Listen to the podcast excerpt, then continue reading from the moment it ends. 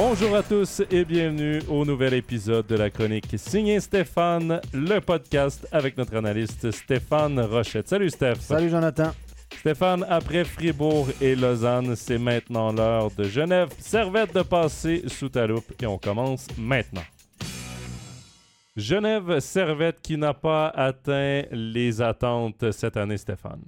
Ouais, je voulais parler de Genève Servette parce qu'ils connaissent une saison coup-ci, mais surtout, surtout parce qu'en début de saison, tous les pronostiqueurs, les experts, il y avait presque un consensus scientifique. C'est la mode, hein, le consensus scientifique, autour des pronostics de Genève Servette. Tout le monde les voyait facilement dans le top 6, voire le top 4 ou le top 3, même top 2. Donc, on, on avait beaucoup d'attentes face à Genève Servette parce qu'on pensait que Tom Ernest allait être remplacé assez facilement, que Maillard serait probablement le Robert Maillard des derniers playoffs, que Winnick et Phil Poula à 38 et 39 ans aura encore beaucoup d'essence dans le réservoir et que Timo Artikainen, en l'absence de Marc, marquerait encore plus de 25 buts, chose qu'il n'a réussi à faire que deux fois dans sa carrière.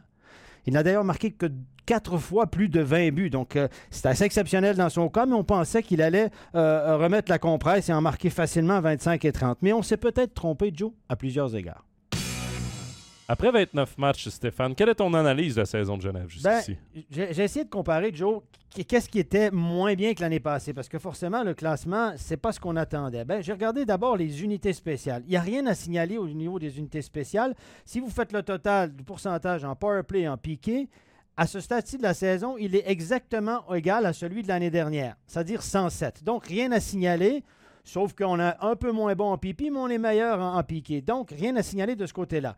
C'est surtout au niveau de la réussite globale que le bas blesse. Parce qu'avec à peu près le même nombre de tirs au but pour et le même nombre de tirs au but contre, on marque moins de buts et on encaisse beaucoup plus de buts du côté de Genève-Servette. On est, le, le, différentiel de buts depuis le début de la saison est à moins 4, alors que l'année dernière, on était à plus 45. Énorme différence. Mais quel est ce, taux de réussite, Stéphane? Bien, en effet, euh, Joe, si on, regarde, le taux de réussite devant la cage adverse était de 11,8 l'année passée, presque 12% C'était astronomique. Hein? Bien avait à peu près ce taux de réussite-là et Rappersville aussi. Et cette année, on est passé à 9,7. Ce qui n'est pas mauvais du tout, c'est légèrement au-dessus de la moyenne, mais c'est quand même 2% de moins. Alors, je me suis dit, 2% de moins, on est allé le chercher où? Il est où ce 2 Mais dans le détail, ce qui fait mal, c'est que le taux de réussite euh, à la baisse repose essentiellement s'explique par la taux de réussite de trois éléments clés. Je parle de Phil Poula, Winnick et Artikainen. Et écoutez bien ça. À tir à peu près identique. Les trois tirent à peu près le même nombre de fois au but par match. Et Phil Poula est passé de 22 à 9,8% de réussite devant la cage. Winnick de 19 à 7,5% de réussite devant la cage adverse.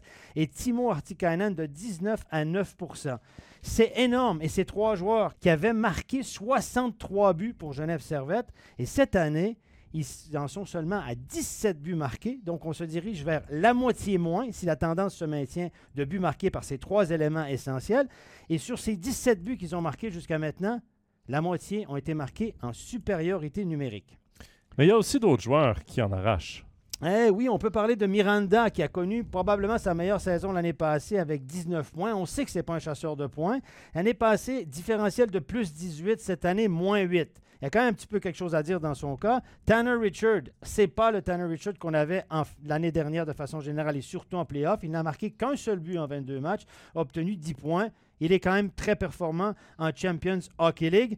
Parmi les joueurs qui, vont qui rendent la, qui, donc, qui, la, qui la marchandise. On peut parler de Maninan qui s'est mis en route récemment, qui a un bon taux de réussite lui devant la cage, et de Vatanen qui est quand même dominant à son poste.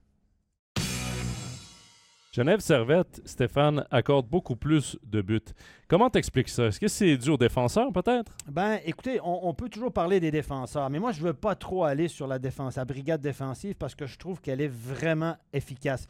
On peut parler de l'absence de Tom Ernest, mais euh, les 25-26 minutes qu'il absorbait, mais je trouve que Tom Ernest avait quand même ralenti en fin de saison. Dans la phase défensive, était peut-être un petit peu moins efficace. Et, quand vous regardez la brigade défensive, Vatanen fait une excellente saison. On est allé chercher Bernie, récemment Anka. Lundstrom a été blessé, mais il va quand même revenir et c'est quand même un bon joueur de hockey. Le Coultre a encore pris de la bouteille, Carrère également.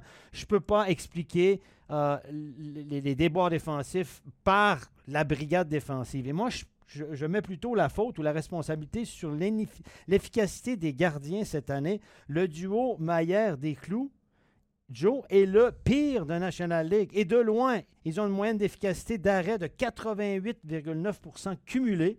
C'est largement moins que la 13e équipe de la Ligue à ce niveau-là, qui est Lugano, à 90,2. Donc, il n'y a aucune équipe en dessous de 90% sauf Genève Servette, puis en dessous de 89. C'est vraiment pas terrible. Et c'est- par rapport à la moyenne, la, différence avec la moyenne ou les meilleurs de la Ligue, c'est 3-4% C'est gigantesque. Dans le détail, est-ce qu'on peut blâmer des clous? Non. Gauthier des clous, si vous regardez ses chiffres, c'est légèrement mieux que l'année passée, même au nombre de buts alloués par match en moyenne. Au niveau de l'efficacité, c'est à peu près du même acabit, un petit peu plus que 90 Donc, des clous, pour moi, fait son job. C'est Robert Maillard qui doit être pointé du doigt, à mon avis, parce que cette année, il connaît une saison tout simplement épouvantable. Il accorde en moyenne plus de un but par match de plus en moyenne. Il était à 2,31 l'année passée, il est à 3,26 de buts alloués par match en moyenne. C'est énorme. Son taux d'efficacité l'année passée à 91,3 était respectable dans les bons gardiens de la Ligue. Cette année, il a 87,8 et l'échantillon était représentatif. C'est le gardien qui a été le plus souvent aligné par Genève Servette. Il est 5 de moins, moins efficace que les meilleurs de la Ligue et il est largement en dessous de la moyenne de respectabilité qui est à peu près de 91, 91 euh, cette année. Donc, je pense que du côté de Genève Servette, il y a clairement un souci au niveau des gardiens cette saison. Steph, c'est peut-être pour cette raison que Marc Gauchi est allé chercher un nouveau gardien en UC Olkinuora. Ben, c'est la raison officielle. C'est ce qu'il déclare dans les médias. En apparence, ça a l'air d'être en raison des blessures des gardiens. Mais Desclous était déjà du voyage en Champions League euh, la, euh, la semaine dernière. Et Maillard, on ne connaît pas encore la durée de son absence, mais ça ne devrait pas être quand même être très long, vu comme ça s'est passé. Et moi, ce qui m'interpelle, c'est la rapidité avec laquelle Gauchi a réagi. Et ça, ça m'interpelle. Et je pense, à mon avis, en voyant ça, que il y avait déjà euh, l'engagement d'un nouveau gardien était déjà dans le pipeline. C'était déjà un projet. Je pense que Marc Gauchi n'est pas stupide, il fait comme nous, il avait identifié le problème. Un des problèmes de Genève Servette cette année, c'était l'efficacité des gardiens. Et je pense qu'il lorgnait déjà sur un gardien étranger. Et, là, la question que je me pose, c'est comment vont réagir les deux gardiens? Parce que Maillard, je n'ai pas, pas, pas l'impression que ça va être très long. Gauthier Desclous euh, veut quand même jouer des matchs. Je me pose des questions.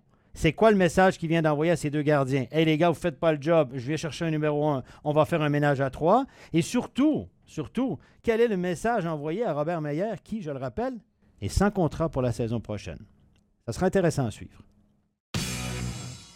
Malgré tout, Stéphane, ce n'est pas catastrophique pour Genève Servette, qui est tout près du top 6. Pas du tout. La loi de la moyenne pourrait jouer en leur faveur, Joe, parce que si je regarde le PDO, le fameux POC-LOC, qui est le total de l'efficacité, de la moyenne d'efficacité devant la cage adverse au niveau des tirs, et le, le- le- le taux d'arrêt des gardiens, on est à 97,5% On dit souvent qu'en dessous de 98, c'est de la malchance, que la loi de la moyenne va jouer en ta faveur, ça risque de se replacer sur la longueur.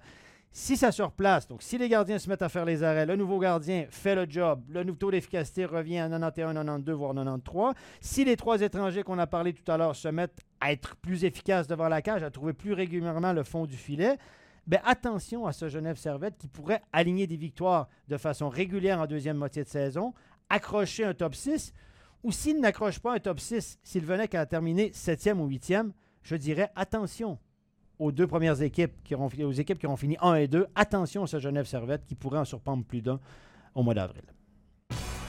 C'est ce qui conclut la toute dernière chronique qui est signée Stéphane, le podcast de l'année 2023. Et j'en profite pour souhaiter un joyeux Noël et une bonne année à tout le monde et aux auditeurs de MySports. À tout bientôt.